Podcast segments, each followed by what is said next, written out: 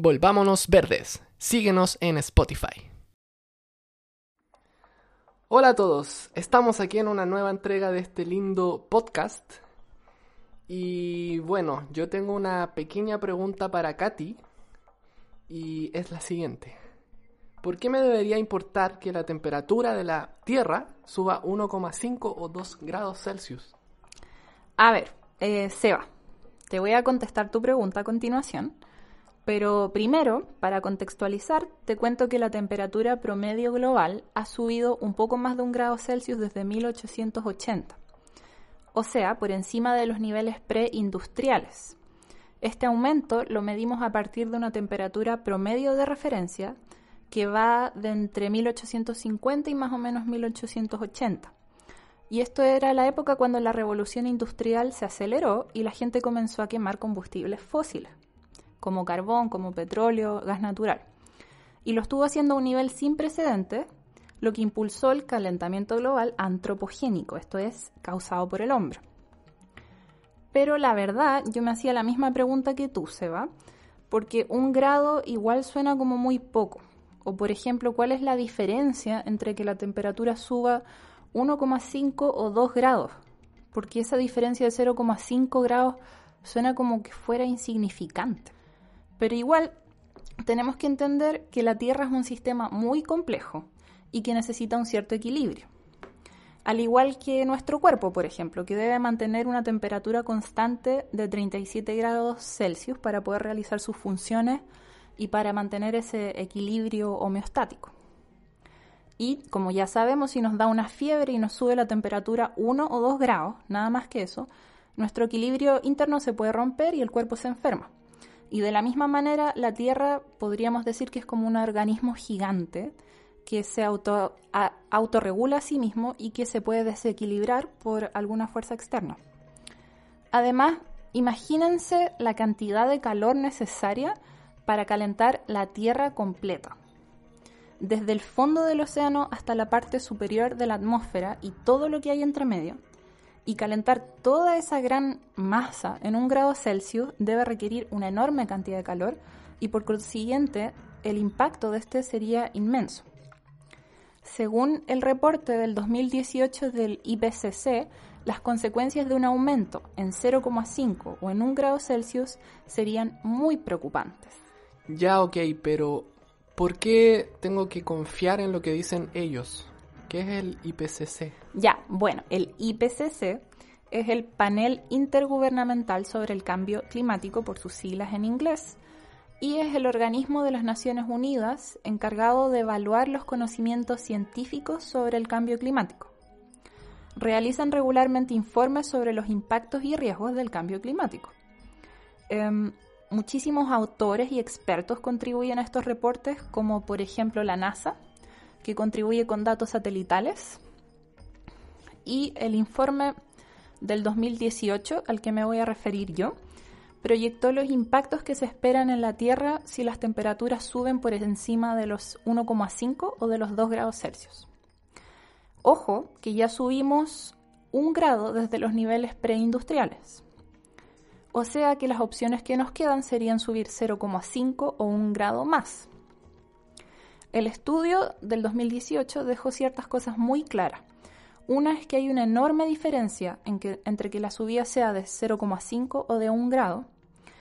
Y la otra es que ambas subidas tendrían enormes impactos a la Tierra. Ya, Katy, pero ¿cuáles son esos impactos en concreto? Uf, Seba, los impactos son bastantes. Así que para los que estén escuchando esto, les recomiendo que pongan pausa a este podcast que se vayan a hacer un café o un tecito, se pongan cómodos, porque esto se va a alargar un poco, aunque voy a tratar de ser lo más breve y concisa posible. ¿Ya? Ok. Primero, es importante entender que si la Tierra se calienta en un grado, eso no significa que toda la superficie se caliente uniformemente, ya que ese grado es un promedio global. Las temperaturas aumentan a diferentes velocidades en distintas regiones Normalmente la subida de las temperaturas es mucho más alta en superficies terrestres que en los océanos. Con un aumento del promedio global, por ejemplo, en 2 grados Celsius, ciertas regiones de la Tierra se calentarían incluso a 6 grados, a 8 grados, creo que incluso a 10 grados Celsius, especialmente en el hemisferio norte. El calentamiento más rápido está ocurriendo actualmente en el Ártico y en las latitudes medias de la Tierra. Por lo tanto, las temperaturas extremas y las olas de calor serán mucho más comunes y no van a aumentar de manera uniforme. El número de días de extremo calor tiende a aumentar exponencialmente a medida que aumenta la temperatura media global. Las temperaturas más altas se, producirán en América del Norte, en el Mediterráneo, en Asia Central y Asia Occidental, África Meridional y Europa. En Europa, por ejemplo, las olas de calor del 2006, que tuvieron temperaturas por encima de los 42 grados Celsius, se volverían una nueva normalidad. Las ciudades experimentarían los peores impactos de las olas de calor debido al efecto isla de calor urbano, que las mantiene más cálidas que las áreas rurales circundantes. Los incendios forestales serán cada vez más comunes en lugares como Australia, California, Amazonas, Siberia y otros. También las sequías serán más frecuentes en las regiones del Mediterráneo, del Medio Oriente, el sur de África, América del Sur y Australia. El informe del IPCC del 2018 informa que el calentamiento de 1,5 grados Celsius puede llevar a exponer a 350 millones de personas a sequías severas, lo que aún sigue siendo mejor que alcanzar un calentamiento de 2 grados Celsius y exponer a más de 411 millones de personas a estas sequías. Todo esto nos lleva a un tema bien preocupante y conocido por todos, que es el inminente derretimiento de las capas de hielo de la Antártida y del Ártico, y la pérdida irreversible de las capas de hielo de Groenlandia, que podrían provocar un aumento de varios metros de nivel del mar en una escala de cientos de años, aunque estos aumentos ya se están notando hoy en día. De subir las temperaturas a 1,5 grados Celsius, el hielo podría permanecer aún en ciertos veranos, pero en el caso de que subamos a los 2 grados Celsius, los veranos sin hielo son 10 veces más probables. Por supuesto, esto afectaría a los hábitats de muchos organismos, desde fitoplancton a grandes mamíferos como osos polares, como ballenas. También es importante decir que el hielo refleja el calor del Sol de regreso al espacio. Y si se derrite, van a quedar descubiertas superficies de tierra o de mar que son más oscuros y absorben la radiación solar entrante, contribuyendo a un mayor calentamiento. Esto es como un círculo vicioso donde el mismo proceso se refuerza a sí mismo. Se revela más superficie del océano, que absorbe el calor solar, eleva las temperaturas y se vuelve menos probable que el hielo se vuelva a formar el próximo invierno. Esto de los sistemas que se refuerzan a sí mismos se los llama eh, retroalimentación positiva o feedback positivo y es algo muy común en la naturaleza y vamos a seguir hablando de eso más adelante. Volviendo al tema del aumento del nivel del mar, hay islas y costas bajas que van a desaparecer totalmente, como las Islas Maldivas o ciertas islas del Pacífico, la costa de Miami, la costa de Shanghái y muchísimas más. Según el reporte del IPCC, el nivel del mar subiría hasta 40 centímetros para el 2100 en caso de un aumento de las temperaturas de 1,5 grados y 50 centímetros en caso de un aumento de 2 grados. Esto puede sonar como una subida insignificante, pero implica que entre 31 a 80 millones de personas estarían expuestas a inundaciones para el año 2100 y tendrían que emigrar a otras partes. Ahora, un tema bien complejo es el sistema climático global ya que un mundo más cálido lleva más evaporación, por lo tanto más agua en la atmósfera. Esto combinado con el aumento desigual de las temperaturas y otras actividades como la deforestación, va a tener efectos drásticos en el ciclo del agua, o sea, en los patrones de las corrientes de aire, que se van a volver menos predecibles, lo que nos llevaría a fenómenos meteorológicos extremos, como ciclones, huracanes, inundaciones, sequías y olas de calor, que se van a volver más frecuentes. El este de Estados Unidos, el Golfo de México, las islas del Caribe y del, y del Pacífico, por ejemplo, serían golpeados por huracanes cada vez más fuertes a medida que las aguas se van calentando.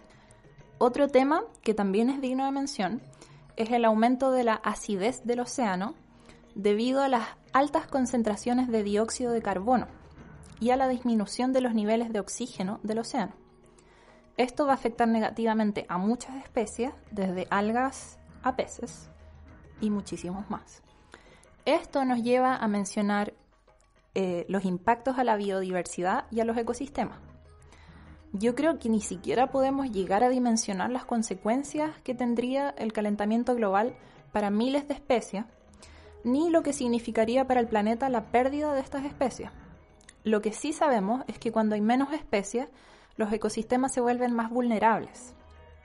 Insectos, plantas y vertebrados se verían afectados y em, desaparecerían. Pero esto es un tema tan amplio que lo deberíamos discutir en otro capítulo. Pero sí voy a mencionar los arrecifes de coral, que están afectados por este aumento de las temperaturas del océano y de la acidez del océano. Podrían desaparecer casi en su, en su totalidad con un aumento del calentamiento de 1,5 grados Celsius, pero desaparecerían definitivamente con un aumento de 2 grados Celsius. La pérdida de los arrecifes de coral sería terrible, ya que brindan alimento y protección costera contra marejadas y tormentas a más de 500 millones de personas de todo el mundo, sin mencionar que son ecosistemas enormemente diversos, con redes de interconexiones tróficas entre peces, moluscos, crustáceos, estrellas de mar y muchos otros. En el fondo, ecosistemas enteros se transformarían y cambiarían de un tipo de bioma a otro. Por ejemplo, las selvas tropicales sufrirán incendios forestales y deforestación. El bioma mediterráneo se transformará en un desierto. Las regiones de tundra y bosque boreal en las altas latitudes se perderán. El permafrost, que es el suelo congelado del norte, se derretirá irreversiblemente, liberando el carbono y el metano que tiene almacenado. Esto es otro ejemplo de los que les mencioné antes, de un ciclo que se refuerza a sí mismo con retroalimentación positiva o feedback positivo. Si el permafrost se derrite y libera los gases de efecto invernadero que ha almacenado durante miles de años, estos gases van a contribuir a un mayor calentamiento y más hielo y más permafrost se derretirá. En cuanto a los impactos más directos al ser humano, la agricultura se verá muy afectada. Como el clima será cada vez más impredecible y más inconsistente, la productividad de los cultivos como el cacao, el arroz, el maíz, el trigo, entre otros, se verán comprometidos, disminuyendo los rendimientos mundiales de la agricultura en África subsahariana, África occidental, en sudeste asiático, América Central, América del Sur, prácticamente en todo el mundo. Pero obviamente las poblaciones más vulnerables que subsisten de la agricultura tendrán que hacer frente a múltiples impactos, que son las malas cosechas, las olas de calor y la expansión de los mosquitos portadores de malaria, que también se va a agravar por el aumento de las temperaturas. Y por último, un equipo de científicos publicó un estudio en la revista científica de los procedimientos de la Academia Nacional de la Ciencia que muestra que un calentamiento global de 2 grados Celsius podría convertir algunos de los procesos naturales de la Tierra que actualmente nos protegen en nuestros enemigos. Lo que quiere decir, estos son estos procesos de retroalimentación positiva que les mencioné antes. ¿Se acuerdan del ejemplo del permafrost? Entonces les pongo otro ejemplo. Los bosques, los océanos y los suelos absorben cada año aproximadamente 4.500 millones de toneladas de carbono y así ayudan a regular la temperatura de la Tierra. Pero a medida que aumenta la temperatura terrestre, estos almacenes de carbono comienzan a fallar y se convierten en fuente de carbono, empezando a emitir más carbón del que absorben. Y esto podría llevar a un efecto dominó en que las retroalimentaciones positivas se refuerzan unas a otras, aumentando las temperaturas de 3 grados Celsius a 4 grados Celsius a 5 grados Celsius y así sucesivamente en el promedio global. Esto haría que la Tierra entrara en lo que llaman en, este, en esta investigación un estado eh, de invernadero terrestre, que es como lo traduje yo, que en inglés se llama hot house state, que sería prácticamente inhabitable. Y quizás estos son solo supuestos de un grupo de científicos, pero em, mientras más nos acerquemos a los 2 grados de calentamiento, más probable es que estos procesos sí se, se desencadenen.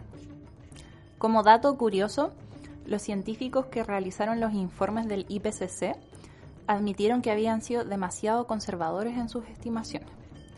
Pensaron que el límite seguro era llegar a los 2 grados de calentamiento, pero se dieron cuenta que los impactos iban a ser más devastadores de lo que esperaban tan solo al llegar a los 1,5 grados Celsius.